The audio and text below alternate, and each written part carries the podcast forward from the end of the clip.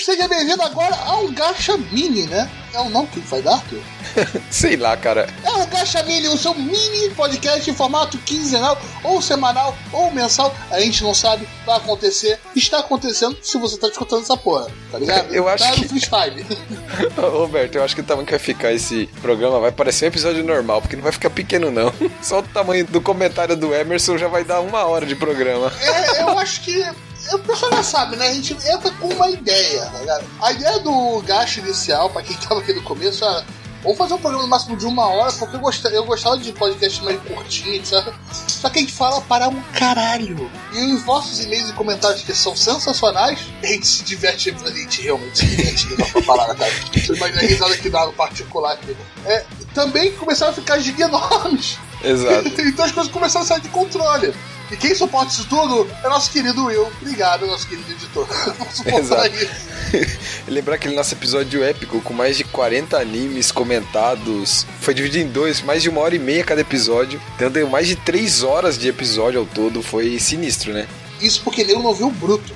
Exatamente, Eu não viu o bruto. Cara, ele ficou até três e pouca da manhã falando, cara. Mas o pessoal até percebe naquela época, a, a nossa voz no final falou assim, pelo amor de Deus, acaba. Eu tô- Exato, foi puxadaço, né? Não, a gente falou, nunca mais faremos algo igual a essa. Agora nós estamos nos mantendo a 20 mais ou menos, né, Roberto? Que é o nosso, o nosso quantidade exata, assim, em termos de duração que a gente consegue falar, comentar, né? É, mas é, dá a louca, a gente estoura de novo. e o Will cobra mais, faz parte. É, bem, o, esse programa vai ser. A ideia desses minis é que a gente vai ter nosso pequeno recesso nesse final de ano, etc. E a gente não quer parar, a gente quer gravar. Uns assuntos, os assuntos ficaram meio de pauta fria, outros assuntos que apenas eu e o Arthur quer falar, só o João e eu quer falar. Um assunto do qual eu não vi, né? que eles querem falar e que às vezes não dá um programa tão grande ou dá um programa menor, que ficaria num cápsula dupla que a gente não faz mais, né? Uma hora a gente volta a fazer. Exato. É, e que vai soltando. A nossa ideia é gravar nesse final de ano o máximo po- possível para ir soltando enquanto a gente estiver descansando com nossas tarefas, nossa família, trabalho, procurando novos trabalhos. Tá ligado? Se alguém quiser um programador, me chama, tá ligado? Vocês trabalham. Porque não tá dando de todo. E é isso aí. Então, o que, que nós vamos fazer nesse primeiro programa, esse pequeno programinha no final do ano, Arthur? Vamos falar sobre o quê? Ó, hoje nós vamos aproveitar para falar sobre a série Seishun Botayaro, que é a série que ficou conhecida, né, pela expressão Bunny Girl Senpai, né? Foi a série que quando ganhou o trailer, né, aparecia lá uma das heroínas vestida de coelhinha, né? E isso deixou todo mundo tipo uriçado, houve na Tipo, época nem já teve pensou, é, Et, o Et da temporada.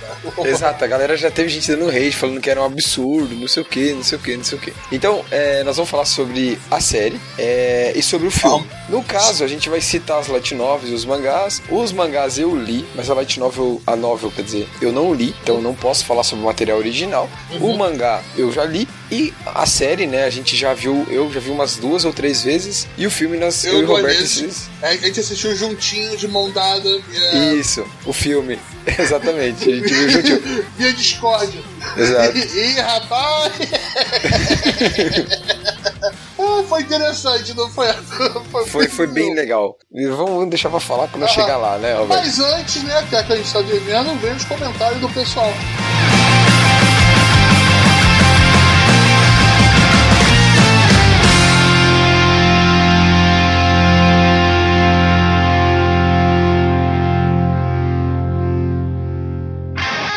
Caso você queira pular os comentários, né, que vão ser meio grandes agora. Exatamente. Você pode pular para 30 minutos e 48 segundos. E vamos lá.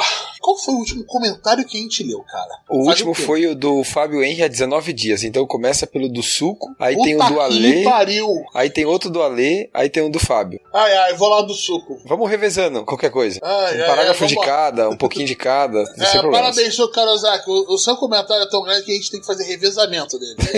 Calma, o- enquanto eu começo a ler, tenta contar a quantidade de palavras que vai ter programa. Peraí. Deixa Porque eu eu jogar acho no que. Word. O Word deve dar uma quantidade de palavra. Então, eu queria comentar nosso querido Suco Karozaki, né? Que tá sempre aí no nosso grupo, tá sempre aí mandando os comentários, né? Ele mandou um comentário no episódio 57. mulheres- 712 palavras. É um recorde? É, cara, muito perto. A gente tem que manter um recorde escrito em algum lugar. Exato. Porque- podemos, porque- podemos pensar nisso. Tem gente batendo esses recordes aí. Bem, ele fez um comentário no episódio 57, Mulheres B10, dos animes. Né? Nosso episódio saiu uma pauta de repente, saiu uma pauta muito legal. É. E ele começa assim: Bom dia, compatriotas. Estou aqui hoje para reclamar definitivamente e recomendar bem padrão.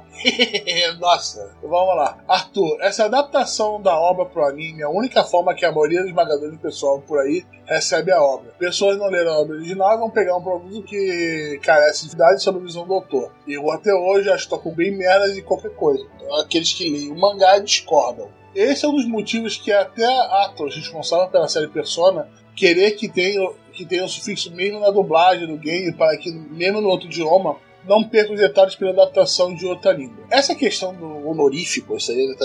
É, é bem discutida no, no meio de tradução em japonês. Tem, Exatamente. tem gente que acha desnecessário, porque é algo ex- exclusivo da língua japonesa, e a gente tem que adaptar de uma outra maneira, já que a gente está usando uma outra, uma outra língua. E outros acham, ele já falou isso aqui, né? Que faz parte culturalmente daquela língua e mais cultural do que linguístico, e que se de- deve ser traduzido ou mantido ou explicado de alguma outra forma.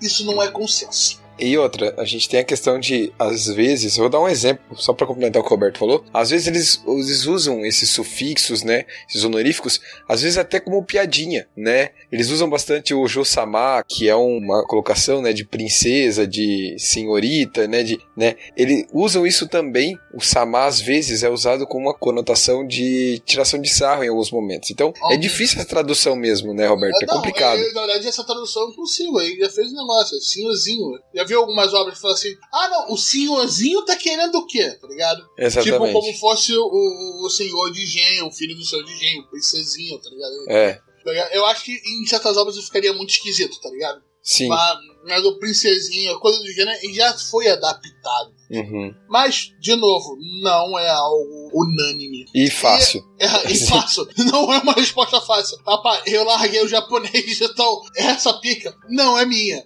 Boa Não é nossa. Aí ele continua. Adaptar um conteúdo pode sim ser uma censura. Não precisa ter uma barra preta na tela para saber que a discussão terminou. Ou com isso vai dar merda, melhor arrumar.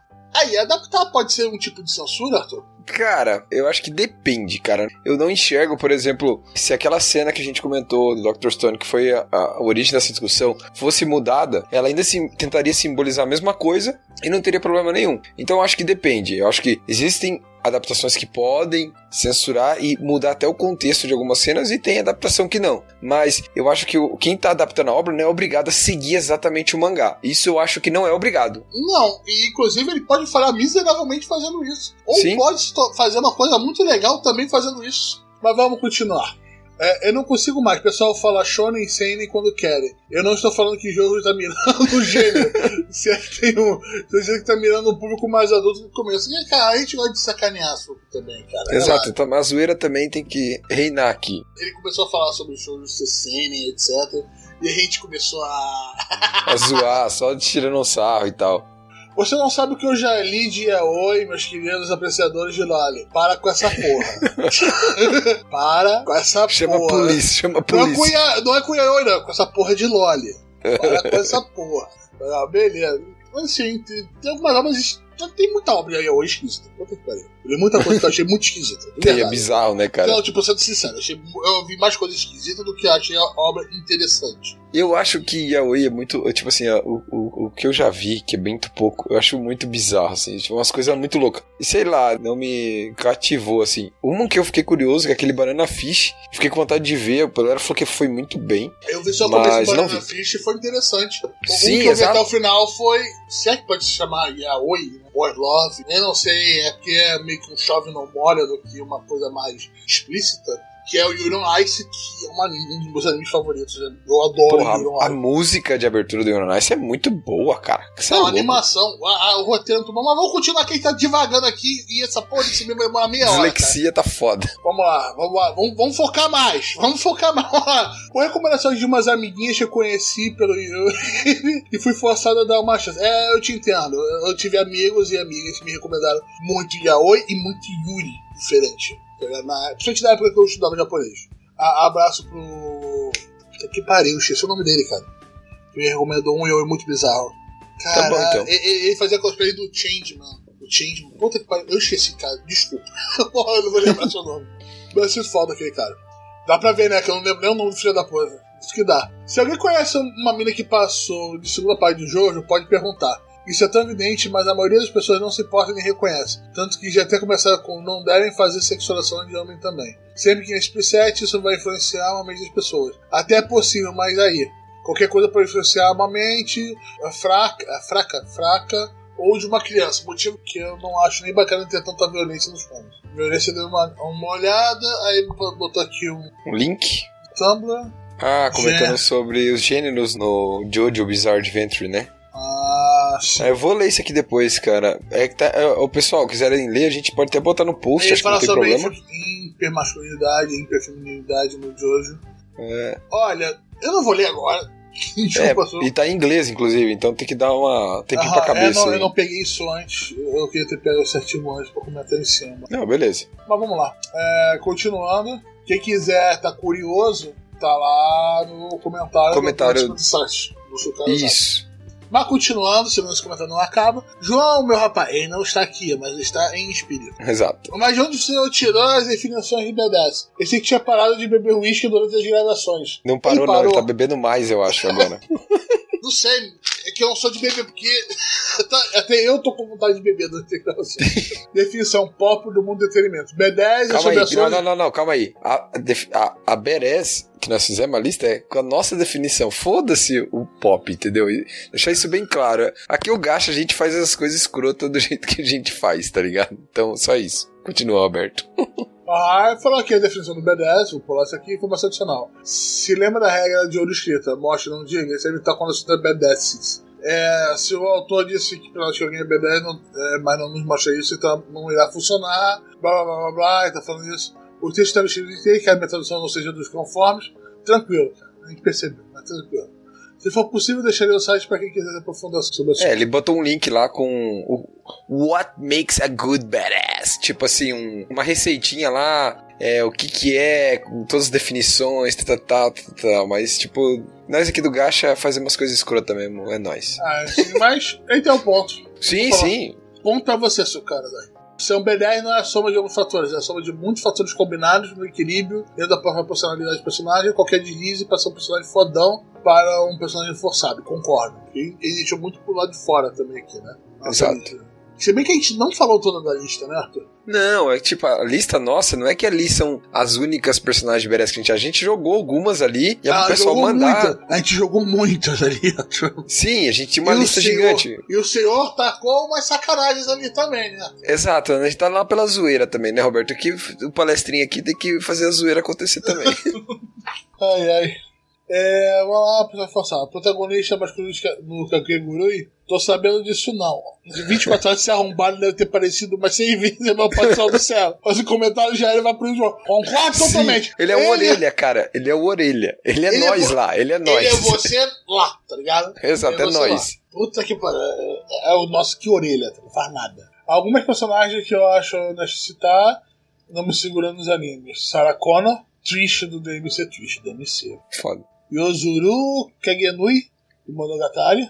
Sim. Baioneta, Baioneta fora. Trinity, Trinity, ah, do Matrix? É, exato, acho que é do Matrix. Vamos lá, tem outra Trinity B10 que você pensa assim na cabeça? Não, Então deixa, vai ser do Matrix mesmo. Péssimo. essa aí. Deixa me recomendar o mangá de Yaoi, mais pra Shonen Ai. Ele é um pouco antiguinho e quase ninguém conhece, mas é bem bacana. Fumon Nisa Sayante. No nosso país ele recebeu o nome de Fumon Sussurro sobre a Lua Cheia. Ele, ele é mó tempão e foi um dos primeiros que eu li e o único que eu tenho físico. Que legal, não conheço não. Deixa eu ver no mal. Dois volumes. Tá, entendi. É um Shounen Ai, com um vampiro e gender bender. Ah, é por isso. Então tem troca de gêneros ali também. Então é, é um pouco diferenciado. Isso aí é uma coisa que eu não sei se a galera tá por dentro, né? Que tá sendo bastante obra desse tipo, né, Roberto? Sim, mas isso aí é antiga, né? De 2008. Sim, sim, exato. O mangá é de 98. É, é de No 98. Tem uma continuação em 2008 com o Fumon. Fechou. Tá, vamos voltar. Uh, vamos lá, voltando ao comentário. Nossa, o comentário não acaba, cara. Tem 20 minutos de episódio. Volta aqui não. Por alguns segundos eu realmente achei que não iam colocar a Rivi. E, e já tava preparando o comentário. Não, a Raven tem que colocar, você tá louco, a mulher é muito bruta, você tá louco. PS ou PS, Fumu não tem anime, é sobre vampiros e tem uma comédia bacana. Tá Aí, bom? É, a gente pegou aqui já a capivara. Tenha uma boa noite, queridos compatriotas. Muito obrigado pelo comentário, só quero dizer que eu acho que deu uma pauta, hein? Exato. Lá vamos com o nosso comentário do nosso querido Ale. Gacha News, excelente pauta. É, ele comentou no episódio 57. Que eu esqueci de falar. Mas obrigado pela pauta. É, ele te- foi corrida, mas saiu muito boa. Exato. Ah, agradeço assim, o João, principalmente. Ele, ele tinha um negócio às vezes do. Foi o João que deu a ideia ou foi você? Foi, foi o João, foi o João, certeza. Sim, você que encheu o negócio e eu que. Eu só, Botei- eu só tava alguma. zoando só naquele É, eu, eu botei algumas na lista, mas não tanto quanto você, porque você. Eu vi você colocando, você botava tipo. Você viu eu 20. colocando? Entendi. Ah, filha da puta, olha aqui tá sério, parecendo. É, Você botava 20 no- na velocidade que eu botava 3, tá? Nossa, ficou muito ruim essa frase. Puta Ah, é. merda. Não, tá ótimo isso aí, filho. tá ótimo mesmo. Bora, próxima. Will, eu quero musiquinha. Eu quero musiquinha de novo nessa parte. Vai, vai, vai. Quer que eu leia esse do, do Ale? Vai, lê, lê essa porra. Comentário do Ale no episódio 57, Mulheres Belas dos Animes. Gacha News, excelente pauta, saindo da zona de conforto e provando o valor desse programa quinzenal sobre cultura popular de anime. Olha isso. Quem escuta ele falando isso até parece que a gente é alguma coisa, né? Valeu, isso aqui só falando merda, cara. Exato. Torço pra terem pulado o comentário do Suco que ler algo depois desse livro é até deseducado. Olha isso. Eu terminaria o programa por desmotivação se estivesse gravando. Olha isso. O cara tá puto. Ale, a gente dá voz pra todo mundo aqui. Você tem o direito de mandar um comentário longo e extenso como o do Suco e comentar o que você quiser e falar. A gente, todos têm voz aqui. A gente não vai concordar com o que vocês falam, mas a gente lê aqui essa porra. Sim, inclusive o João tem o direito dele de fugir de todos os comentários. De 10 Exatamente. ele aparece dois. Exato. E quando a gente pega ele desprevenido, né? Aham. Tipo, vamos gravar É. não? Vamos! Vamos, tá até aqui. Se fudeu. é tipo isso. Continuando o comentário. Bom, vamos ao que interessa. Canso de comentar positivamente sobre os programas, mas dessa vez eu acho que faltou algumas coisas. Olha lá isso. Gente, olha lá. Ele, ele tá botando a lista dele aqui. Isso. A gente quer que vocês coloquem é, a sugestão de vocês. Não é que aquelas que a gente botou são todas as que a gente acha. Não, a nossa lista era gigante. A gente colocou algumas e a gente quer que vocês joguem pra gente, tá? Primeiro lá, Princesa Mononoke merecia um lugar nessa lista, claro. Justo. Acho que ela não tava na lista. Não, não tava, acho que não. É, Chiyoko Fujiwara, de Millennium Actress, eu não lembro dela. Não conheço. Beleza? Haruko de Houjinzi, não conheço também. Então aí, ó, Também não parece conheço. ser coisa boa aí, hein? A arte, a arte bonita. Aquela arte antiga, bonitona. Ah, tipo do Alita, sim? Não, parece um pouquinho mais modernizada que a Alita, tá ligado? Não, vou dar uma olhada nessa porra então. É, é tipo anos 80 pros anos 90. Ah, saquei, final dos 80 ali, começo É, dos 90. é, não sei se é dessa época, é de 91. Ah, então é isso mesmo. Faz sentido. Tá, aí ele coloca também é, a Alita de Battle Angel, pô, fodona mesmo. Sim, era uma android, conta como mulher, se bem que era uma android. Tem uma parte É, mas ela era tem um robô. consciência, a gente. É, então, mas essa consciência se define como. Foda-se, a gente tá indo muito longe. Exato. Não é, não é episódio sobre o Ghost in the Shell aqui pra gente analisar o que é o ser humano, o que não é, a consciência e tal. Mitico, de Mitico no Hatin, ambientação latina, obrigatório para nós brasileiros. Eu tenho que assistir essa porra. O Ale já tinha me recomendado. Eu tenho que ver esse, esse anime aí. Tem que ver essa porra. E, Nossa, mano, tem olhei um milhão a, a praia de Copacabana aqui, cara. É bem BR. Nossa, Aham. temos aqui para essa feira de Madureira. Barra do Amã. Olha, interessante, hein? Interessante.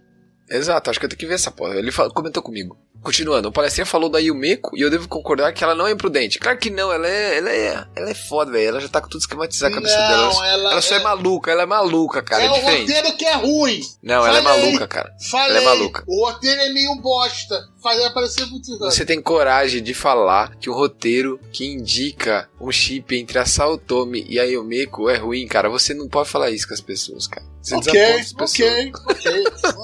A história tá no começo, meio, mas o autor já teve o cuidado de apresentar um personagem imprudente, que a Yumeko odeia pra justamente diferenciar elas dos demais. Então não casa o perfil. Verdade. Nossa, caralho, Ale, nós é brother, velho. É nós, tamo junto. Acabamos com os argumentos do Roberto e do João, tamo junto, é nós. Aí, ó, chupa Yumeko Beres, foda-se todo mundo. Tudo É, bem, eu continua. já vendo que tá comprando um dos integrantes. Beleza. Última coisa, não temos ninguém cobrindo o melhor anime novo da temporada, Beasters. Então, eu tô sabendo dessa porra aí, que todo mundo tá falando pra eu ver. Eu vou arrumar uma madrugada pra eu ver essa desgraça. Aham, e vou, é. vou, vou falar de- dele sobre análise. Só que assim, não vem querer vocês passar o pano que é o melhor da temporada, não sei o que, não sei o que. Porque vocês vê três animes por temporada, pega um qualquer e fala, é, esse é o melhor. Vocês têm que ver 20 anime, caralho, senão não, não, dá, não. ou, Vamos. ou, como, ou como o Arthur que vê 40. Não, é tipo assim, ó. Vocês falam, é, melhor da temporada, mas você viu todos os outros? Ninguém, não vi ninguém aqui ver cada Kawa Jet Girls lá. Ninguém, cadê? Ninguém comenta dessas não, é, merdas. realmente, esse não precisa ver mesmo, não, tá ligado? É só ver o episódio do Gacha sobre o preview da temporada, né? Exato. Ai, ai, ai. É pra gente estar aí. Pra gente sofrer no seu lugar. Tá ligado? Exato. Ai, ai, ai. Agora, outro comentário do Alê, no episódio 58 de Pokémon, primeira temporada. Ele começa. E aí, Pokémon é isso que o Roberto falou. Vamos consumir até a morte. Não tem como falar do anime sem falar do jogo. É a maldição! A maldição do Pikachu. Exato. Reforço o que o João falou, esses putos estão brincando com coisa séria, estão vendendo o jogo no nome. Me recuso a comprar qualquer outro jogo de Pokémon que não seja um MMO de qualidade com batalhas 6x6 balanceadas pelas, pelas mega regras do quê? Do Smogon. O Smogon, é Smogon. um grupo que se juntou e falou assim: Olha, o centro de Pokémon é interessante, mas caralho, é meio cagado, meio desbalanceado. Eles colocaram umas regras que definem muitos tipos de campeonato. Existe a regra da Liga Pokémon Oficial da Nintendo, que ela bane algumas coisas, e tem a regra da Smogon, que ela divide os Pokémons em tier. Então Aham. você tem tipo, tem que falar assim: ah não, só tier tal. Aham. E, e eles vão meio. É meio que um esportes, basicamente. Eu mexi muito com a eu tinha participei em campeonatos Mogon na época do Pokémon XY, quando eu tava no meu hype mais adulto e eu tinha dinheiro pra comprar as coisas que eu queria. Entendi. É, mas é bem interessante, só que é, isso não vai acontecer. É, Tá. eu, eu sinto te informar, né? Seria legal? Seria legal pra caralho. Eu tô com você nessa, eu tô com você nessa. Mas não vai acontecer e vamos aceitar a realidade. Aceitar a Só realidade. aceita. Entra pra nossa seita e só aceita. É tipo isso. Continuando no comentário dele. A Nintendo tem que arrumar a parte de jogar online. Aquilo é uma ofensa. Bom, tentei colocar o, o Rage, mas esse último jogo vai pra puta que pariu. Caralho, pronto, saiu. Ele tava pistola, eu acho. Eu acho que ele tava Ah. pistola, não sei. Imagina, ele estar no Twitter com o resto do pessoal puto. Por último, mas não menos importante, o comentário do Fábio, episódio de Pokémon também. Ele começa assim: Fala gacheiros. Queria agradecer primeiramente por reviver algumas lembranças que não esperava ter com esse episódio. Gostaria de acrescentar algumas coisas ao programa. Olha que beleza. Mas antes, Aquela- falando disso, o nosso editor lembrou de uma parada que eu esqueci de falar que eu tinha visto há pouco tempo antes do episódio. Foi sobre a revista Pokémon Club, que ele até coleciona. O William Ah, mostrou. o Will, né? Sim, sim. Ele, Uhum. mostrou, ele mostrou a coleção dele pra gente depois. Falou, pô, como vocês não se lembraram dessa parada aqui? E tipo, cara, que eu tinha visto em pouco tempo um documentário que tem no YouTube, muito bom. É, vamos botar aí um link na descrição no show notes. Que fala sobre a época da revista, tá ligado? É muito interessante que tinha uma revista que era é Made in Japan, uma parada dessa que era sobre vida de imigrantes japoneses e sobre coisas japonesas, mas voltando para o pessoal que é imigrante, tem família lá. Aí começou a aparecer o Pokémon e desdobrou numa revista própria, tá ligado? E tinha o seu pequeno mundo lá dentro, tá ligado? E eu Uhum. colecionei até o último volume, até o último. Que massa. E eu botei tudo pra reciclagem depois, porque a vida é assim. Nossa, bicho, tá grosso, tá rude. Aham. Bom, continuando o comentário. Vi o filme do Pokémon no cinema com meu pai e lembro muito bem que ficou muito puto por ser obrigado a me levar. Como a grande maioria das crianças da década de 90, acabei tendo contato com animes com Pokémon, apesar do anime ter vários momentos polêmicos que acredito que passaram avulso pela percepção das crianças. O James inflando os peitos para ganhar uma competição contra a Jessie. Esse episódio não foi mostrado junto com o do Porygon, que falar agora. O episódio do Porygon que foi referenciado nos Simpsons quando foram ao Japão. Sim, sim. Tem o episódio do Simpsons no qual ele vem tipo um knockoff de Pokémon na TV, tá ligado? Eles começam a ter ataque epilético por causa da luz, tá? Exato, ficar girando, girando, girando. Ah, Muito bom. É muito legal. É, quando foi dito como foi formado o grupo, eu acabei lembrando de alguns episódios do anime. Lembro que o Ash ganhou do Brock roubado, ah vá.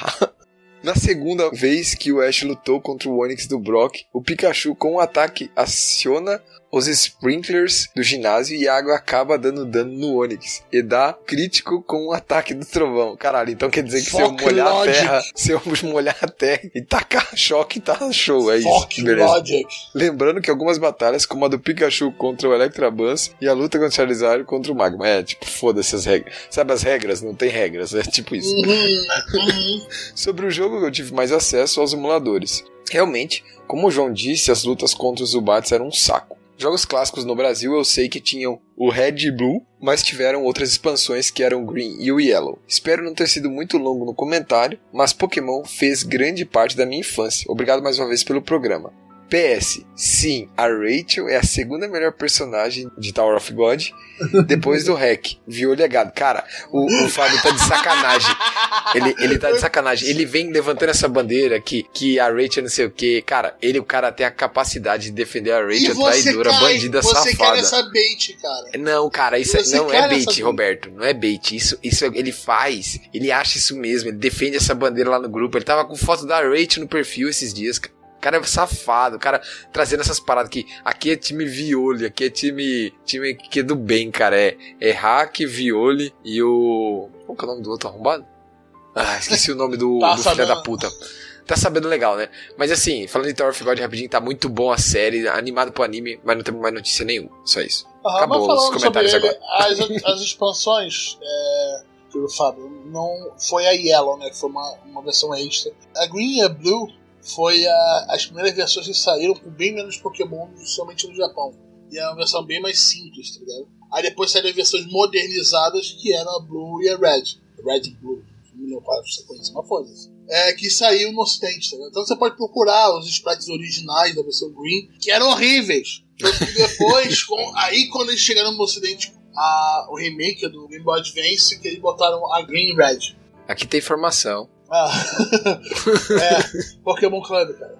Arthur, cara, qual foi o seu primeiro momento que você emulou alguma coisa, cara? Algum off-topic aqui, já que já estamos aqui há 35 minutos, foda-se. Cara, a primeira que eu emulei, mesmo, a primeira coisa que eu emulei, Qual a sua idade, local, vamos bota um histórico aqui. tá. Então, assim, lembra como eu sempre conto pra vocês, né? Eu morava no inferno, no Sim, fim do sim. mundo, né? Ah, garoto Então, do cara, mato, tá ligado? Exato. Cara, quando eu pude emular pela primeira vez todos os meus jogos do Mega Drive, os jogos do Super Nintendo que meus amigos tinham, tudo, cara, jogava Bomberman no computador com quatro controles, pau- nossa, era muito legal, cara. Foi, foi essa época, assim, quando eu pude emular essas coisas. Uma coisa, qual é a sua idade? Qual é a sua idade, né? Ah, cara, sei lá, tinha uns 12, 13 anos, 14, 15, Ah, sei bonito, lá, por aí. bonito, bonito. No início da adolescência.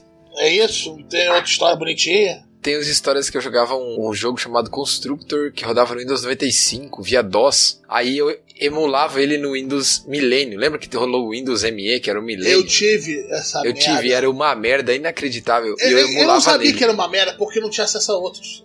Exato, exatamente. É que eu saí do 98, che- chegou o computador. Windows Millennium, falei, caralho, olha que bonito isso aqui. Mas uma merda inacreditável. Depois a gente foi pro XP, e daí todo mundo, ah, que delícia, cara, Windows XP. Aí, né? XPzão da massa, bonito. É isso aí. Cara, a minha primeira emulação foi justamente do Pokémon Bloom no computador do colégio. Depois Olha você me lembrou disso, cara. Tinha aquela rede coaxial que você interrompia um, todo mundo ficava sem rede. Era no computador do colégio, Windows 95. Alguém, cara, a porra das crianças tinham menos de 10 anos, cara.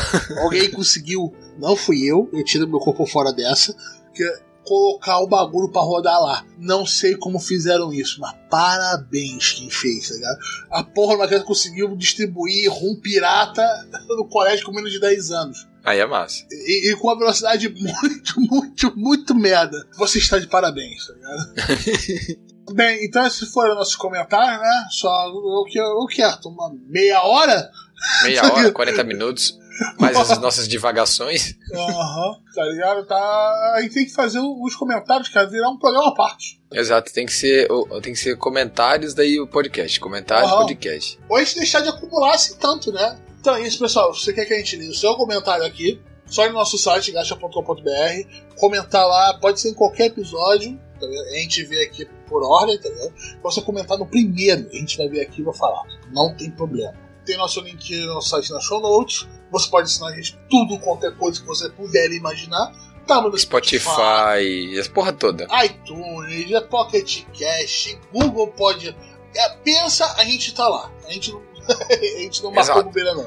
Inclusive, vai E baixar outra? até o MP3 no nosso site. Entra no nosso grupo do Telegram falar com a gente lá. A galera tá sempre conversando, dando risada, tirando Falando sarro. pra caralho. compartilhando o que tá lendo ou o que tá vendo. Tem a galera que vê umas paradas antigueiras, assim. O Ale sempre ressuscita umas paradas lá. Fiquei chateado que ninguém comentou da minha, da minha da minha arma do COD nova, que era rosa e tava escrito Gunsmith com uma wife. ah, eu vi a da. é, você lembrou da, da- daquele spin-off de sal, né? É isso, né? Claro, Por isso que você tava, claro. ficou todo. eu, tô, eu tô esperando a skin rosa da P90 agora. Entendi. Então tá bom, então. Tá certo. Isso aí, obrigado, seu desgraçado.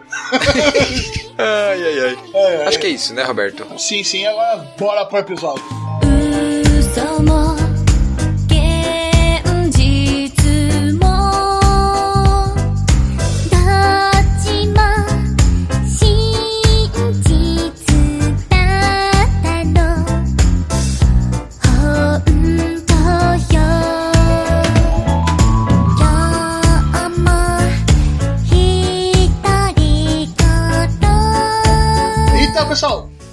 spoiler da série, vai ter spoiler do, do filme. Se você só viu a série e não viu o filme ainda, a gente vai avisar quando começar a falar do filme. Então já fica aqui o aviso.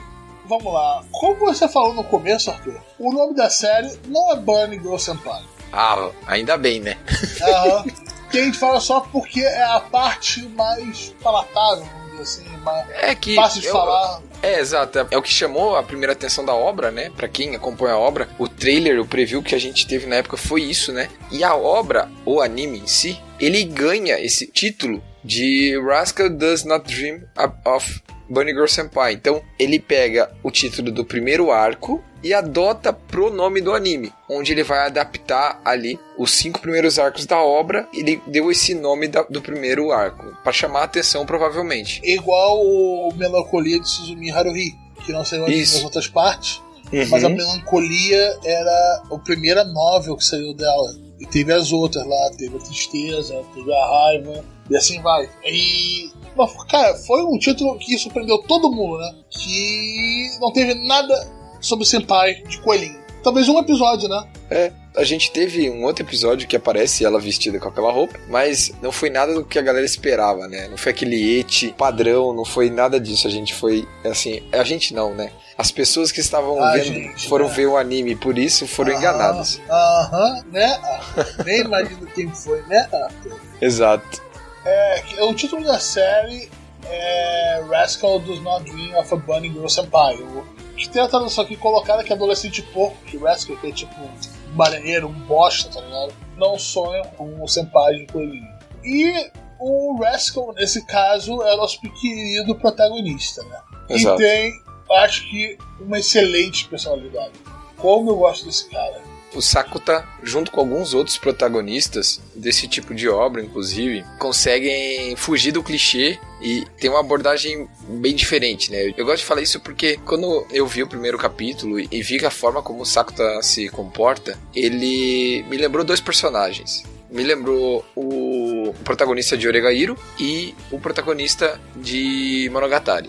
Não que eles são a mesma coisa, nada disso. Só tô falando que essa personalidade diferente dele me lembrou essas duas outras obras que a gente vai comentar um pouquinho, que a relação entre elas, até tudo isso. Então, eu acho que o o Sakuta, ele mesmo já ajuda um pouco a carregar a obra, porque ele é bem carismático, assim, ele é bem carismático e pragmático, né, Roberto? Podemos dizer assim, né? Aham. Cara, eu, adoro o jeito dele falar, adoro as linhas de diálogo dele, tá ligado? Como muitas vezes são secas. E dos outros personagens também, a piada, que não é tão óbvia, estilo Big Bang Theory no meio, tá ligado? Tá entre Aham. as palavras dele, é, é muito legal. É, é, acho que essa é coisa favorita da, da série, que é o diálogo. Tanto quando a gente foi ver o filme, Arthur, a primeira coisa que eu falei foi o quê? Saudade desse roteiro, saudade dessas conversas que tem os personagens, onde eles Sim. fazem a comédia no meio. E esse roteiro funciona na realidade, Roberto, porque o Sakuta ele não tá preso na japonesice, né? É, Sim. que a gente sempre comentou aqui, ele não é aquele protagonista estereotipado, tapado, tá, tá, tá, tá, tá. Não, ele vai pra cima, ele quer resolver, ele quer ajudar e ele e tudo que não não, não vai agregar pra ele ajudar a salvar as heroínas, ele deixa de lado, ele põe de lado, coloca em segundo plano. Então, Aham. isso ajuda a movimentar bastante a série, inclusive.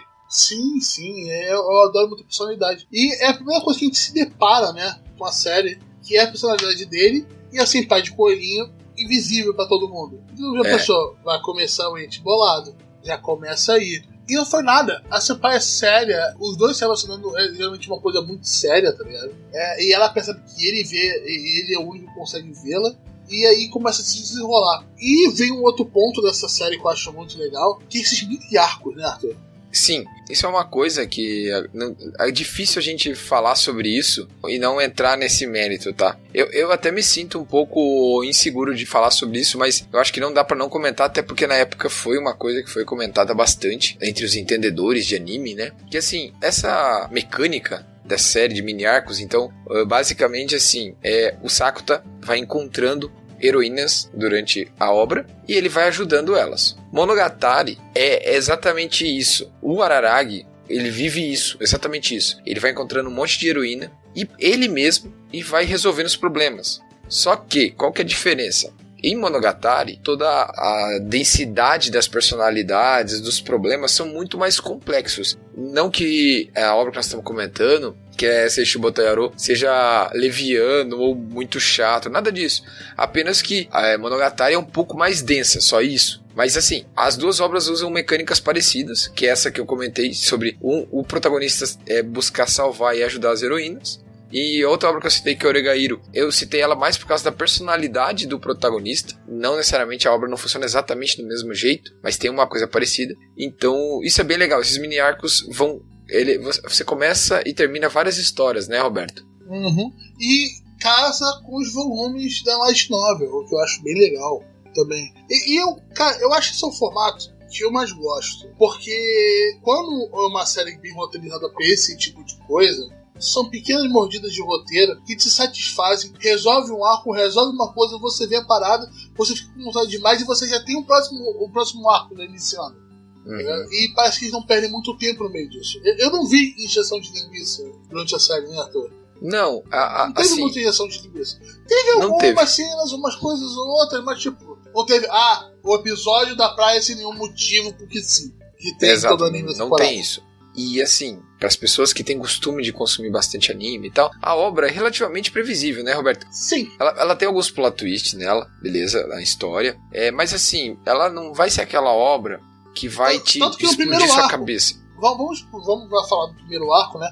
Você fala assim, eles vão ver como é que vai soltar essa daí. Que eu acho que o primeiro arco seria o, mais imprevisível que você não tá sacando como é que tá a formulazinha da obra, né? Exato, Assim, porque é tipo- tudo desconhecido, é tudo novo ainda, né? Ah, Tipo, como é que é? E fora essa loucura, vamos emendar aqui junto, essa porra de síndrome da adolescência bizarra, que o mundo é uma bagunça e todo mundo tá ok. Exatamente, foda-se, tá tipo, tudo bem. assim, como assim tu tem um clone? Eu falei, meu irmão, se, se um amigo meu chegar assim, pô, cara, tem um clone meu andando assim e fala assim, eu, eu primeiro eu vou achar que ele tá drogado. Exato. Depois, cara, vai procurar ajuda, tu tá usando uma parada aí muito errada. Que você. tu- isso aí não é normal, não. Vai procurar uma ajudinha. Cara, tem nego que clone, nego que viaja no tempo, nego que, que nasce, morre. Ressuscita. Isso desaparece, reaparece, ninguém se lembra, todo mundo se lembra. Porra! Porra! E tipo, todo mundo fala assim: ah, é normal, é crise de adolescência, o cara tem uma garra enorme no peito e pode morrer com aquela merda.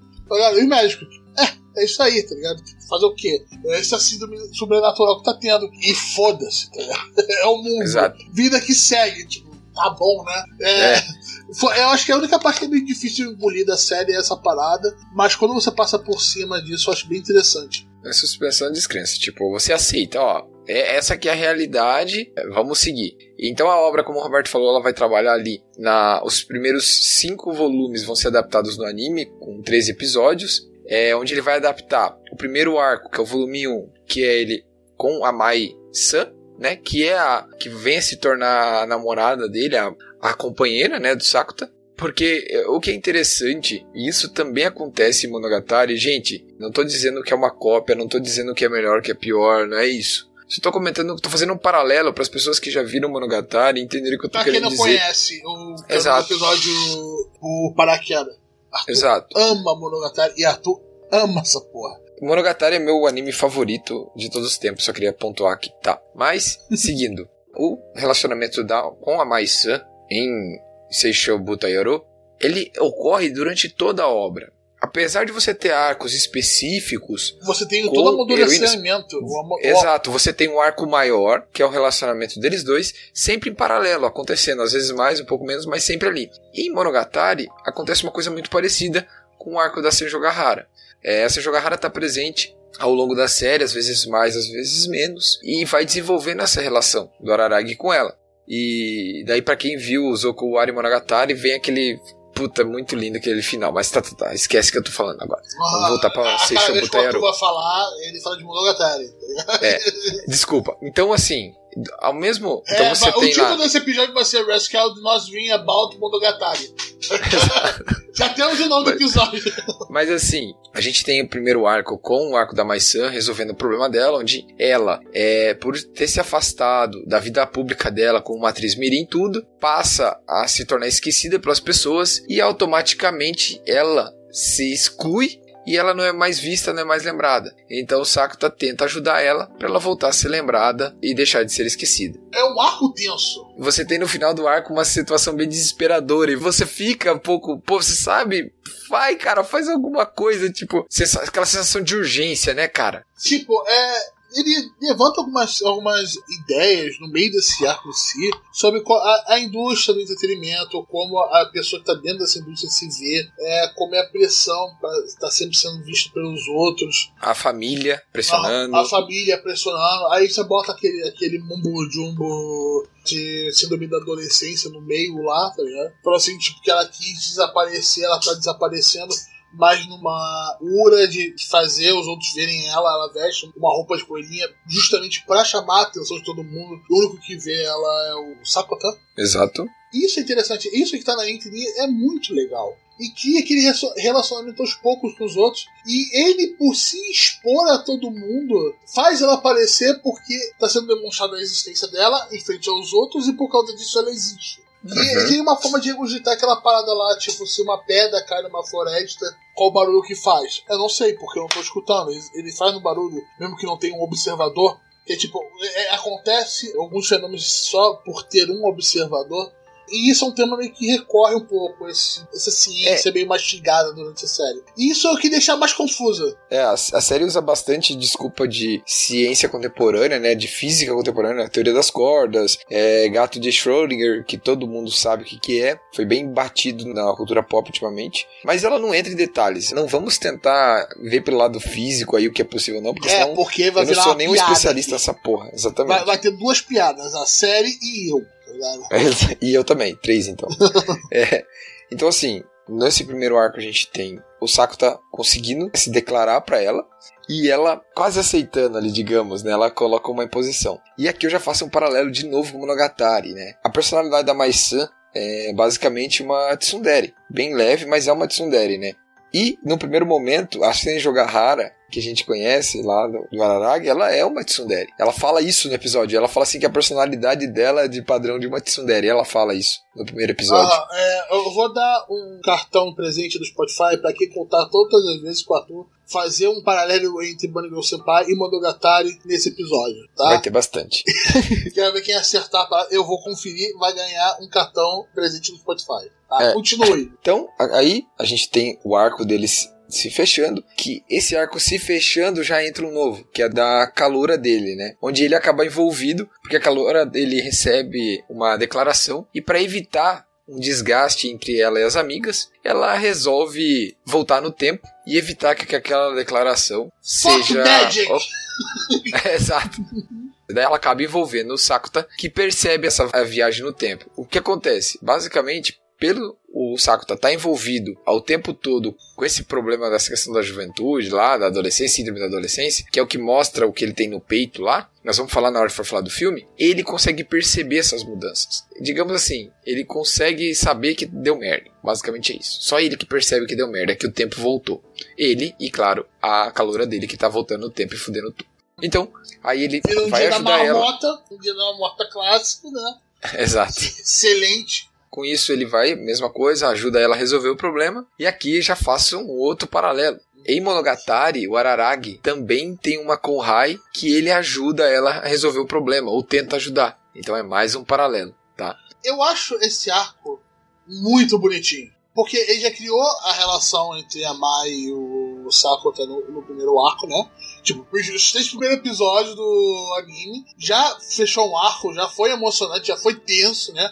Aquela tensão no final. E já resolveu um problema. Tanto que se você puxar lá o gasto que a gente fala do, do anime da temporada, nós falamos bastante desse primeiro arco, né? Exato. E esse segundo vai falando assim: vamos ver se eles não vão cagar o resto, né?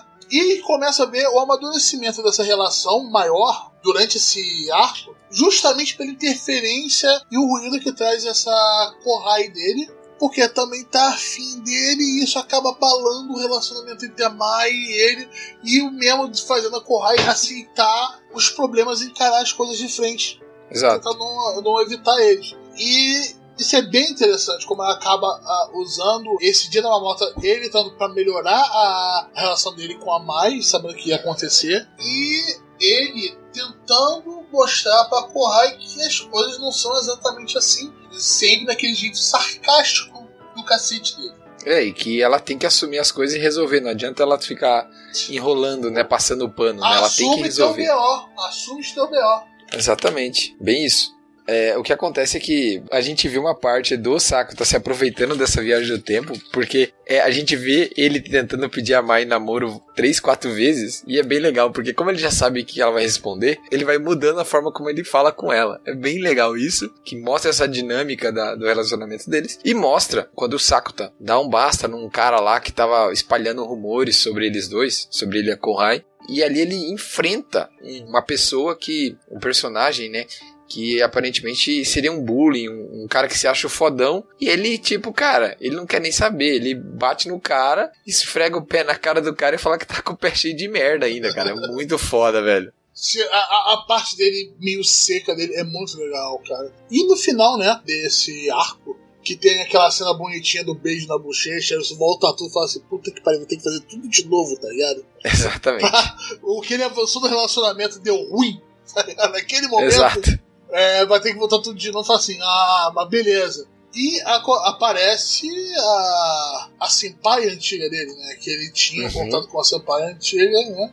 E aparece ela só com uma garota bem mais jovem, acaba ficando amiga da irmã dele, né? É, eles encontram um gato na rua, né? Ele acha que é a senpai dele, né? Ele acha ah. que, a, que a é a senpai dele. Uhum. Né? Pelo uniforme e tudo. Por isso que ele foi para aquela escola, inclusive. Daí, terminando o arco da Kohai, que é a Little Devil Kohai, né? A gente entra no arco da Bruxa da Lógica, né? Que é uma das amigas dele. A Rio, né?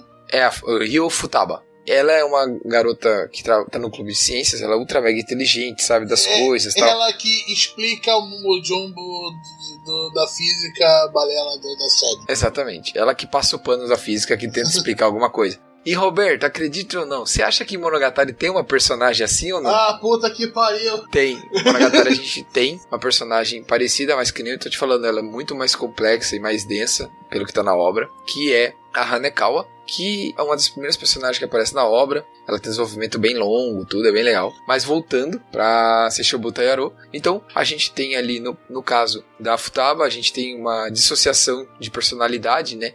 A Futaba acaba sendo dividido em duas, né, Roberto? É, tipo, uma loucura. Vamos lá, de novo. Fuck Magic, vamos lá. Ela tem as inseguranças dela, principalmente com a amiga dela, e ela acaba se separando em duas por causa dessa insegurança, e a outra começa a fazer outras coisas pra meio que parece notada, né? É, ela, ela aquela questão. Ela ama um personagem lá, que é o amigo do Sakuta, só que ela nunca se declarou para ele nada. Ele tem uma namorada. Que odeia o Sakuta, inclusive. Essa namorada odeia o Sakuta por causa dos rumores que existem sobre ele, né? Por ter essa, esse conflito, uma parte dela quer continuar quieta, sem fazer nada, enquanto a outra vai atrás de atenção para tentar chamar a atenção do cara. E, tipo, isso quando jogam na série é uma loucura do cacete. Você fica os três episódios tentando entender o que, que tá acontecendo.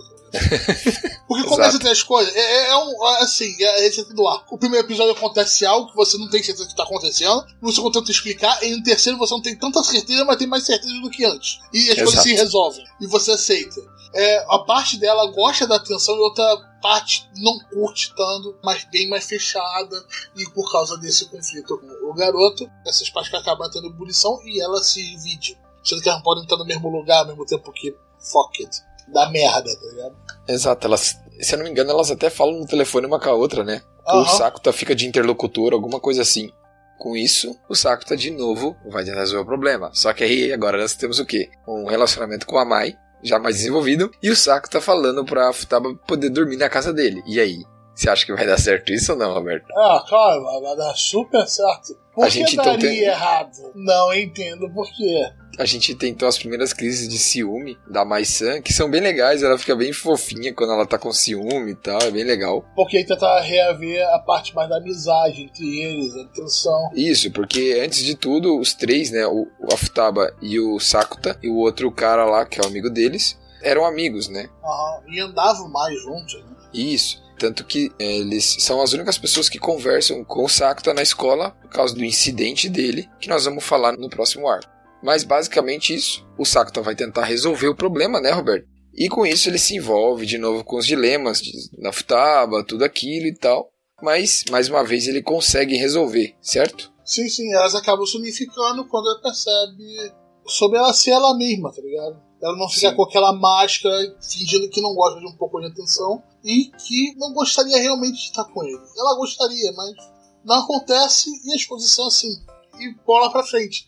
E esse que eu notei, ô Arthur, é o arco que tem apenas dois episódios, né? Sim, o arco da Futaba é o menorzinho, né? Uhum. Porque até porque essa relação é, dela gostar do outro personagem lá, que eu esqueci o nome agora, e ele não saber e ela não se declarar, ela é desenvolvida durante a série. Então, ela não é apresentada só nesses dois. Então, esses dois episódios você tem a resolução do problema, mas esse problema dela gostar dele não se declarar é apresentado na série desde o começo, né? Uhum. Então, você tem uma construçãozinha um pouquinho maior, né? Diferente do arco da Kohai, que ele é desenvolvido em três episódios, se eu não me engano. Três ou quatro. Todo ele, né?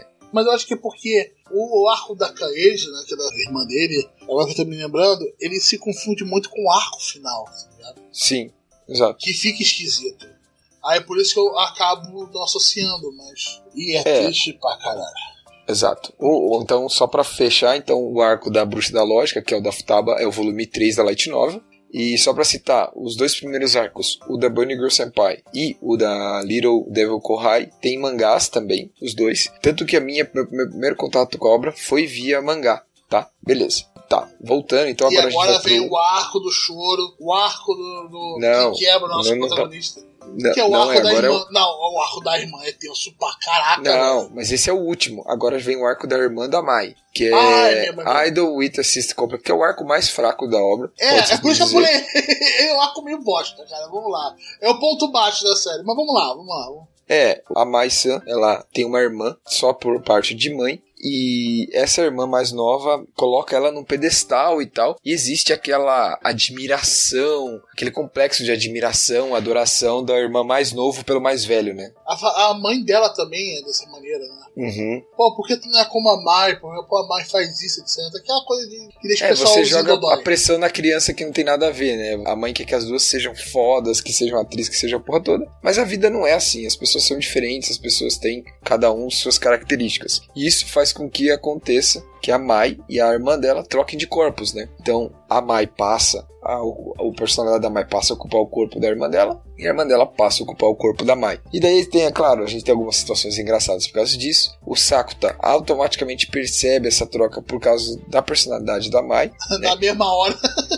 Eu falo assim, você não é a Mai. Tipo, é automático, é muito, muito legal isso. Pra ver quanto eles, os dois estão afiados, né? Quanto os dois estão ligados, né? Então, existia na realidade um mal entendido entre as duas, né, Roberto? Então, o Sakuta ajuda a costurar esse mal entendido, onde uma é colocada no papel da outra em, em alguns momentos, uma se esforça pela né? outra e é tal. um se eu fosse você, versão Exato. japonesa. Exato. E, e da mesma forma, o Sakuta tá envolvido, vai atrás e resolve a situação. E daí, com isso, claro, a relação entre as duas irmãs melhora, elas passam a se entender. No final de contas, elas se declaram uma pra outra, que elas se amam, que elas se admiram e que todo aquele sentimento, aquele rancor, aquela mágoa não passava de um mal entendido. É bem legal isso, é bem legal mesmo. É, o- é o arco mais fraco da série, de longe. mas- Infelizmente também só tem dois episódios.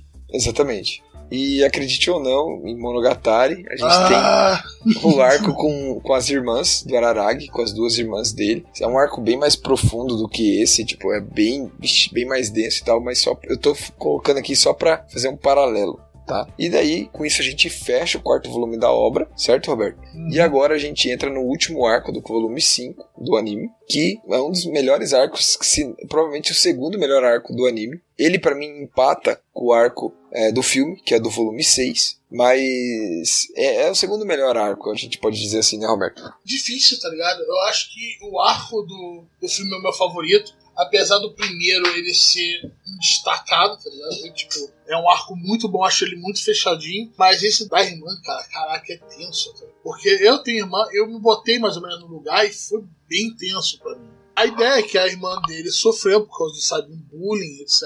E acabou perdendo a memória por causa disso. Ela não tem celular, ela não foi pra escola. Mas acontece na sociedade japonesa, tipo, a pessoa é tão esculachada no colégio e a pessoa social que encara indivíduo japonês acaba falando assim: eu não vou voltar lá. Eu não vou voltar lá, não vai acontecer, e a pessoa às vezes abandona a escola tem que ser transferida. Isso é um problema do caralho lá. Pra gente, aqui a gente não tem tanto assim, tá ligado? Acontece os bullying, cyberbullying pesado pra caralho, que a pessoa do colégio, mas isso é de uma visão mais culturalmente japonesa pela obra nesse arco, no arco da Kaede, que é explicado de onde vem a cicatriz no peito do Sakuta, que é introduzido isso que acontece quando aquilo sangra, e o que o mais de assim, você vê tudo a forma como a Kaede e o Sakuta se relacionam, né? É tudo o estresse que toda aquela situação gerou. Então você tem os pais do Sakuta deixando a casa, o Sakuta e Kaede morando sozinho por causa disso, porque a mãe da Kaede não foi capaz de suportar todo aquele estresse, tudo aquilo.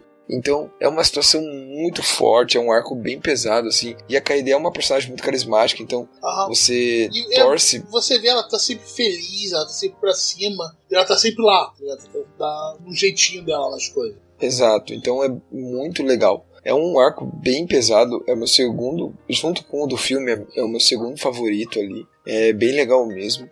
O desenvolvimento é muito bom, é, você vê o Sakuta deixa muito claro essa questão que lá sempre no Japão tem essa polêmica do Siscon, né, o cara que gosta da irmã e tal, não sei o que, mas ele deixa bem claro isso já no começo da série que não existe isso, não existe esse tipo de sentimento ou esse tipo de abordagem na obra e nem da irmã com ele. Exato, não existe então por nenhum dos lados. É que seria a, a ideia mais de admiração grande pela família que acaba virando sitcom nos animes, a versão mais depravada disso, ele mantém uma forma um pouquinho mais pura, vamos dizer assim, né? É, não tem isso, né? Não tem essa visão romântica, né? Sexual. É a, é a, visão de família, né? O amor que eles sentem é família, se importar, querer o bem. É isso, né? A obra deixa isso muito claro. Ela, ela bate essa tecla e isso fica claro. Ela explicita isso, não, não deixa entre linhas, não deixa nada. Então é bem legal isso, inclusive. E a KD também, uma, da, uma das importâncias do arco dela ser tão pesada é que a gente, ao longo da série também, vai, ela vai aparecendo em vários episódios. Então ela não tem um arco único, né? ela aparece em vários episódios. Eu acho que ela e a Mai-san são as que mais aparecem, se eu não me engano, junto com o Sakuta, né?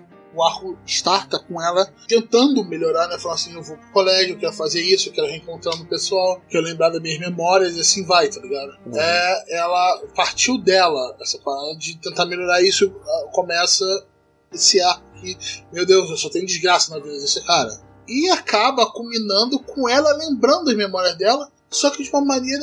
E você percebe que a personalidade dela é totalmente diferente. E por Exato. causa disso ela perdeu parte das memórias que era extremamente preciosa pro irmão dele também. Exato. Basicamente, a Kaede que viveu esse período em casa, isolada, é, com esses problemas todos junto com o Sakuta, ela deixa de existir. Então, tanto que quando ela recupera as memórias e a outra Kaede deixa de existir, é, você nota automaticamente a mudança de comportamento dela com o Sakuta, já é um, uma coisa mais fria. Um, não, não, não é que se chamar educado, nada disso, mas é diferente. Então o impacto é muito grande, né, Roberto? Uhum. Sim, e o Sakura chora pra caralho nessa parte. Que uma parte da todos irmã chora, morreu. Todos né? choram nessa parte, Porque todos choram nessa aí. É, a ideia é que aquela antiga Kaede, que é a irmã dele, morreu. A memória que tinha dele, etc., aquela personalidade tudo que eles morreu. viveram aqueles meses nunca, nunca mais vai voltar. Não existiu, não vai existir, apagou existe na memória dele. Morreu ali. Voltou a antiga irmã dele. Então, e se só existe na memória dele, não existe, né, Roberto? Aham. Uh -huh. E tipo, caraca, olha esse dilema. Isso eu achei essa ideia é muito legal. E por causa desse choque, aparece de novo a Shoko, né? Exato. E que fala, e a Rio fala que, ah não, ele tá trazendo ela aparecendo como fantasma por causa da cicatriz, etc. Que você descobre que não é bem assim Exato. por causa do filme. Né? Só queria pontuar uma coisa, se eu não me lembro, a Kaede tem um diário que ela escreve algumas coisas quando ela tava com esse problema e ela acaba lendo depois. E, e uma cena no hospital, depois que ela já recuperou a memória, ela agradece o Sakuta sobre as Ih, coisas. Ela tá caralho. lendo aquele caderno dela e tal. Se eu não me engano, tem uma cena dessa, Roberto. Pesada pra caralho. É assim, é difícil. Eu, eu chorei um pouco nessa cena, achei muito foda, assim. Muito pesada. Pra quem tem irmão mais novo, que nem eu tenho, o meu é o- é o meu irmão, no caso, né, o Henrique. Mas assim, a gente. Essa preocupação, essa. E você pensar que um tempo que você passou junto tão importante como aquele ali, tudo que você viveu, tudo aquilo vai, vai se perder como lágrimas na chuva. é bem impactante, sabe? Isso é bem legal mesmo, sabe? Bem. Eu, pelo Ah. menos, achei bem legal. Cara, é, é muito legal. É muito legal. E eu, pra mim, a série fecha tão emocionante como ela começou. Talvez até mais. Que esse arco da série é o meu favorito. Porque ele leva todo. Porque, tipo, não é só esses arcos que a gente tá falando. Eles levam tudo. E você que viu o anime com a gente, você percebe, é tudo construído devagarzinho. É um pouco ali, um pouco aqui. Você percebe que a qualquer momento aquilo ali pode acabar ruindo também. Pode ir pra um lado que você não percebe. E é aí que entra o filme, né? Exato. É, Essa série tá na nossa querida Crunchyroll, foi lançada no final do ano passado, né? É, o anime foi lançado no final do ano passado, no dia 4 de outubro, foi na temporada de outono. Então foram três episódios, né? Cloverworks, que fez a adaptação. Cloverworks, pra quem não conhece, vou, vou rapidinho aqui. Cloverworks foi um estúdio que foi comprado pela A1 Pictures, e daí o estúdio foi rebatizado de Cloverworks, e depois ele foi desmembrado da A1 Pictures, mas continua sendo subsidiária da Aniplex. Só pra explicar quem é a Cloverworks, que é um estúdio recente, novo, que fez algumas obras, obras de peso, como Darling the Franks, Seishou Butayaro, Yakuza no Neverland, por aí vai. Ah, tá, tá Né? levando uns prêmiozinhos interessantes pra casa. Exatamente.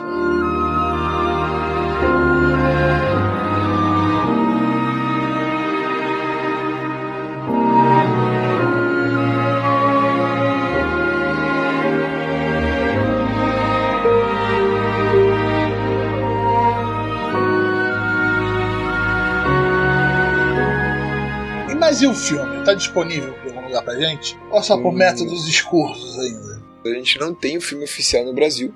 É, a gente está aguardando uma exibição no cinema brasileiros. No Japão, ele foi ao ar em junho, dia 15 de junho. Então é o mesmo estúdio, é a mesma staff, é a mesma coisa. É a adaptação do volume 6 da novel. Só uma, uma, uma informaçãozinha.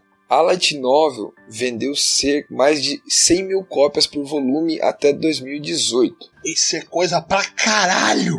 Exato, então você pensar que foram mais de um milhão de cópias vendidas em nove volumes, então é, a gente teria aí mais de 100 mil por volume, o que é bastante coisa para uma light novel, é bastante mesmo. Tá. Sim, Isso é, é muito dinheiro movimentando em volta dessa série. Isso. O anime também foi muito bem.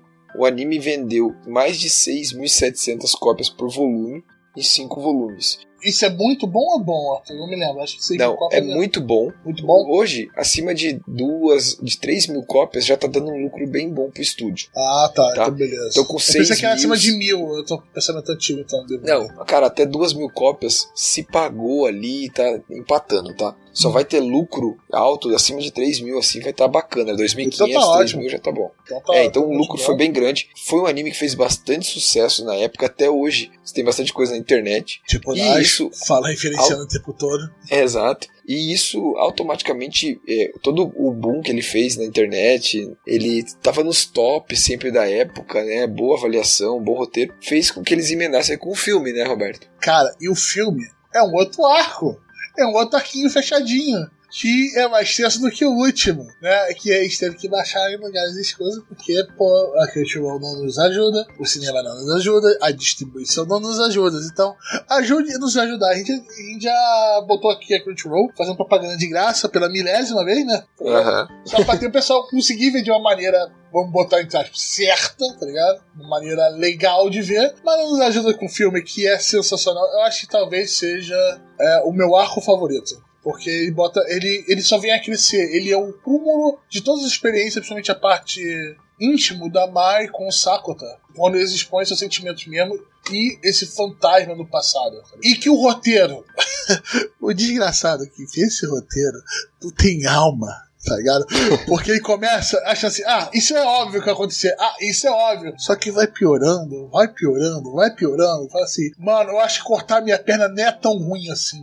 Tá ligado? É, bem isso mesmo, Cara, né, o, o roteiro é sensacional. Ah, Os diálogos continuam do mesmo nível do anime. Sensacional. A comédia no meio do diálogo tá ótimo. A evolução que tem com os personagens. É, é, eu acho que a gente não devia falar tanto seguindo a ordem bonitinha como a gente fez o, o da série. Eu ia falar, acho que um pouco mais por alto, porque senão a gente só vai falar sobre esse filme Sim. por mais uma hora. Porque esse arco da Senpai, da, da Shoko, né? Isso. É, é, vamos lá. Spoiler do filme, tá ligado? A gente avisou antes, né? Se preparem, eu avisei. Quando a gente descobre que a Senpai é uma garotinha e que ela tá ferrada.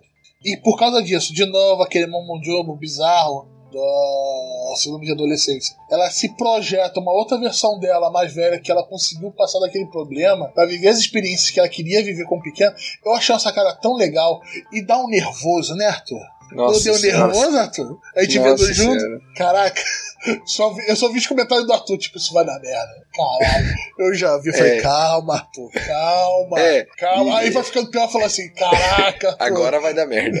Chega assim, tipo, ele fazendo todo, ele a- a- de novo aquela sessão de uma de um relacionamento meio romântico com alguém que tá em um estado praticamente de morte, tá ligado? E é a ideia de você poder mudar o futuro de alguém, o que você faz, e até uma, uma de expectativa de um momento extremamente trágico, né, Arthur? Exato. Que eles vão crescendo um negócio bonitinho até aquele momento. Que eu que você Arthur. Outra vantagem desse arco, por isso que é o mesmo caso do arco da Kaede, que é o que o Roberto falou, ele é construído com mais tempo. Então você tem a Shouko aparecendo em vários momentos da obra. E eu acho que é, um- é arco que pede isso, né? É um arco bom. Isso. Ele é pede- denso, é um- não dá ele é bem pesado. Não dá pra fazer isso com o arco da irmã. O arco da irmã é Não. qualquer merda. Isso, o arco da irmã da, da Mai, nós estamos falando, não da Kaede. Não, Kaede não. Kaede é, é amor. Kaede é amor. É, então, assim, é um arco bem desenvolvido, bem mais longo. Ele toma quase metade da série. A, a Shouko aparece em vários momentos. Ela é o porquê do peito do Sakuta tá com aquelas cicatrizes. Ah, na Então- verdade, ele- ela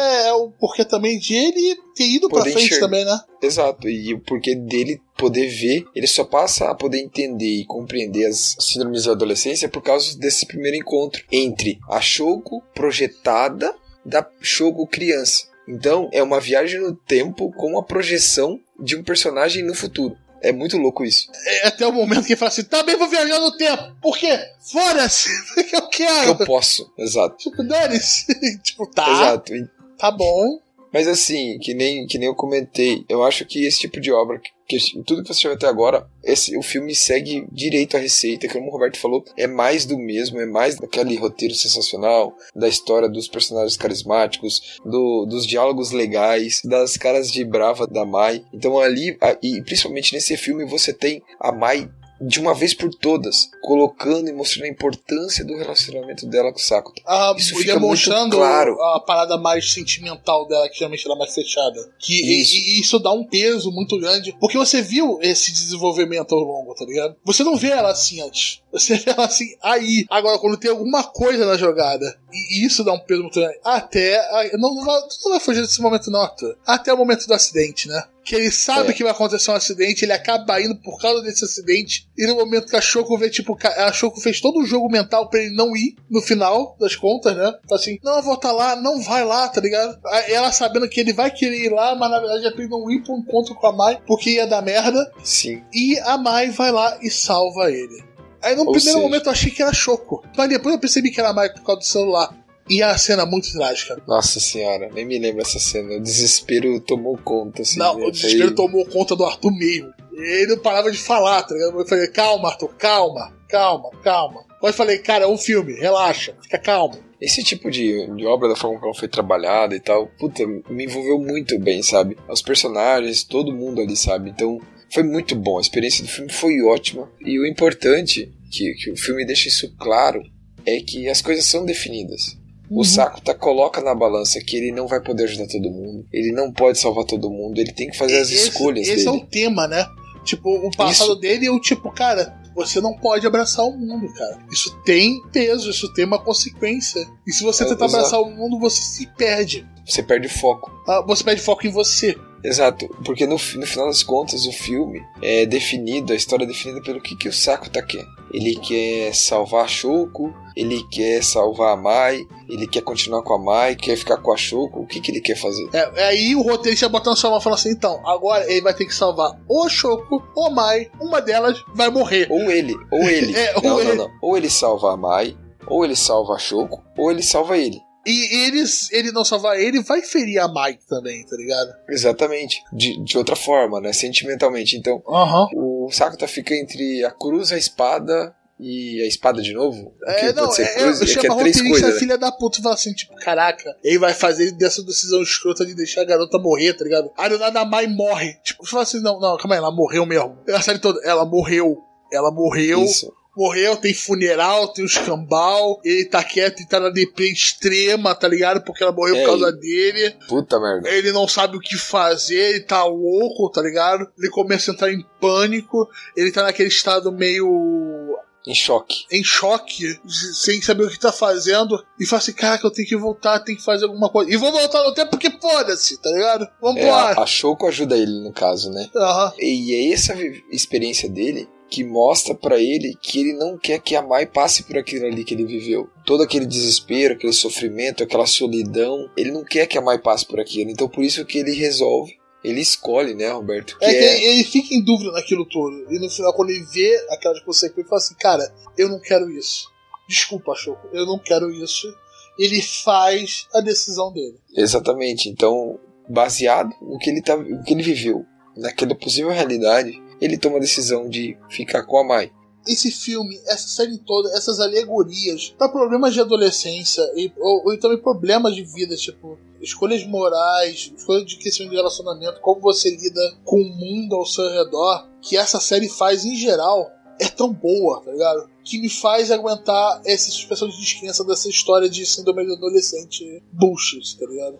Cara, e os diálogos, cara, caraca, velho. Eu adoro o jeito que o Sakuta fala. O jeito que a Mai fala com ele, o jeito que o mundo fala com ele, ligado? Que não é aquela coisa japonesada padrão clichê. Que muita Exato. gente gosta, que tem um- uma beleza em si.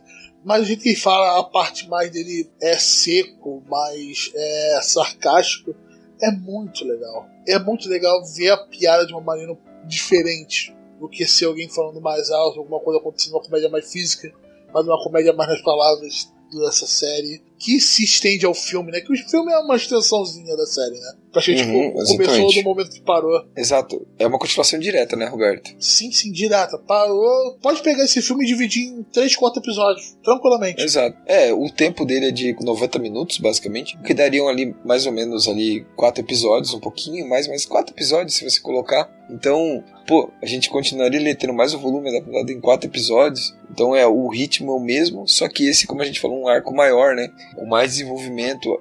A relação, quando a Shoko fala que a Shoko adulta, projetada, adolescente, não adulta, adolescente, fala que vai ficar na casa do saco da cara, a Mai fica Não, pistolaça, não, ela, cara, não é tá, bem ela legal. não tá adolescente. Ela tá adulta, ela tá na faculdade. Na- Ah, tá na faculdade, exato. É, Ela tá na é faculdade. porque ela, ela tinha uns dois É um anos. ano mais velho, ele tá na ter- no terceiro ano, né? O Saco tá no É, terceiro eu, ano. eu acho que era dois anos mais velha. Mas beleza, vamos lá. Um, Tá, não é, não é esse o caso. Ela tava na faculdade, já como você falou, e daí ela passa a viver com o Saco, tá, né? Na, na casa dele lá. Uhum. Então a Mai fica mordida de ciúmes, claro, né? Porque é, o Sakuta fala pra Mai que achou foi a primeira pessoa porque ele se apaixonou, Uhum. né? Ele fala isso. E vai falar pra tua mulher que tua ex vai dormir na tua casa. Nossa Tá ligado? senhora, morrer queimado é muito melhor. Só pensa nisso. Só pensa nessa possibilidade. E pensa a merda que dá. E dá uma merda legal. Dá um caô. Uhum. Essa série eu acho que é ultra recomendada por nós, né, Arthur? Sim, é muito boa. O filme também foi muito bem no box office no Japão.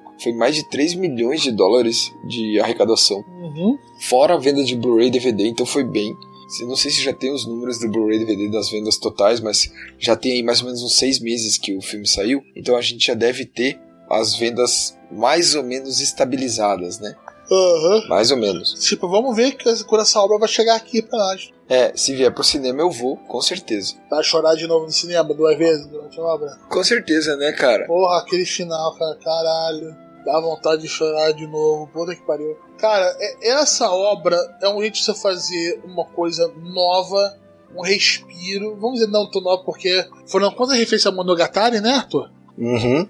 Né? Ainda tô aqui, ó. Um cartão de Spotify Premium pro primeiro que contar quantas vezes o Arthur fez referência ao Monogatari até o final do programa. Essa série é, é um, foi um sopro no final do ano de coisa nova, de coisa diferente que foi sensacional, uhum. né? Como a gente teve Sim. também umas coisas sensacionais no final do ano dessa temporada agora também. Sim, foi o bom que eu acho que fugiu. A gente tava um bom tempo já sem essas obras de colegial e tal. Mas foi bem legal que a série mudou um pouco, né? E, e putz, foi tudo que eu esperava. Cloverworks tá de parabéns. É o estúdio que vem fazendo um trabalho excelente em todas as obras que eles têm botado a mão. Gostei pra caralho. Eu recomendo fortemente para quem gosta de comédia, com romance, colegial e sobrenatural. Acho que, acho que é um casamento perfeito desses temas. Aham, ou, ou uma coisa um pouco mais diferente. Uma coisa não tão clichêsada, né? Exato, que foge um pouco, principalmente por causa do Sakuta. O Sakuta é um, um protagonista diferente. Claro, se você já viu é, Seishou Butayaro e gostou, vá ver Monogatari. Eu acho que se você gostou dessa obra, é, você vai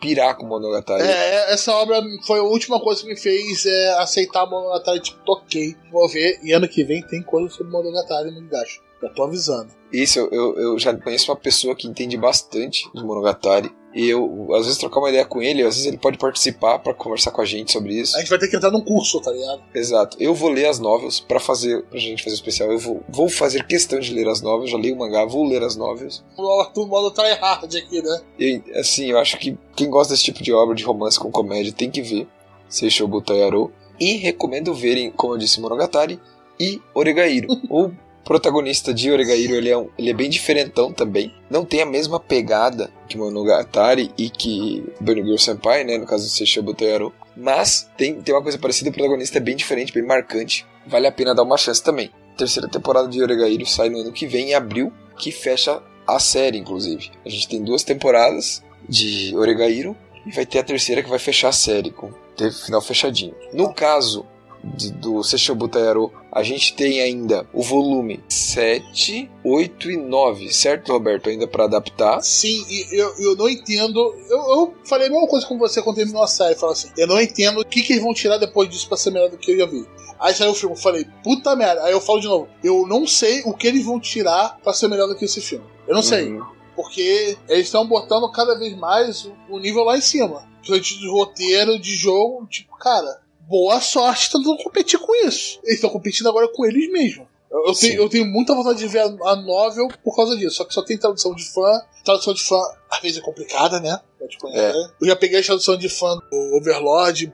Meu Deus do céu. Às vezes dói a alma. Mas... É, o grande problema da tradução do fã é que ela pode ter um apontamento, né? Aham, uhum, não, fala de diagramação de novel, etc. Um pessoal, tem um pessoal que sabe o que tá fazendo, tem um pessoal que não tem a menor ideia do que tá fazendo. E eu, infelizmente, peguei o Overlord esse último pessoal. Mas é isso, né, pessoal? Esse foi o Gacha Pocket de 1 hora e 40 de bruto. Exato. Muito interessante. Vai dar uma hora e vinte, uma hora e Gacha quinze aí. Gacha Pocket, né? Falando sobre que... o Seishu, botar no Yaru no Monogatari. É... E é isso. A gente vai, a gente vai tentando gravar esses, esses episódios. Eu tô fazendo assim com os dedinhos, air quotes. Curtos e uhum. rápidos. A gente não consegue, Arthur. A gente não consegue fazer um, um, episódio curto, cara. Não consegue. A gente só consegue quando acho que o João tá junto, que daí ele dá um frio em nós. Não sei, cara. O João ainda piora a situação, cara. Ai, meu Deus. Então, uma hora vai ser os episódios mais, assim, teoricamente curtos. Eu só posso ter a parte teórica, né? Só para outros assuntos, nesse nosso recesso e até o nosso episódio final, os melhores é, do ano. Nós temos review da temporada e melhores do ano ainda, meu Deus do céu. Tem episódio esse ano ainda, Jesus. Sim, sim, vai terminar com chave de ouro o ano e a nossa temporada do Gacha. Exatamente. E foi isso, pessoal. Valeu, falou. E cuidado com seu pai de coelhinho numa crise de adolescência aí, no qual sua vida se dividiu em dois, hein? Isso é muito problemático, os adolescentes de hoje em dia. Se você vê uma, mulher, uma, uma garota vestida de coelhinho, cuidado. Ah, Mas tipo... é isso aí mesmo. Gente, valeu, brigadão. Mandem comentários pra gente, entra no grupo. Vamos lá que a gente vai ler tudo esse trem aí. É, é realmente, certo? se o formato tá maneiro, se tá... Se a gente precisa mais... do feedback de vocês para melhorar o programa. É, e só pra gente... falar que a gente não tá fazendo feedback, quem lê os comentários sabe quem vai falar nos próximos. E aí é a dica. E outra coisa, divulguem o podcast, mandem para outras pessoas, é, fala pra galera. Se você tem algum amigo que vê anime, passa para ele, indica, manda lá, fala, ó, o link do Gacha tem no Spotify, tem na ah, porra toda. Tem que a sua amiga que não sabe que diabos é um podcast, ou só escuta o Jovem Nerd e gosta dessa série, passa pra ela. Exato. Passa pra ela. Passa, olha só que esses dois retardados da internet estão falando aqui. Acho que interessante. Eles gostaram muito da série que você gosta. Tá aí, passa. Chega junto. É nóis. Falou, pessoal. Tchau, tchau. Valeu, pessoal. Até mais. Tchau, tchau.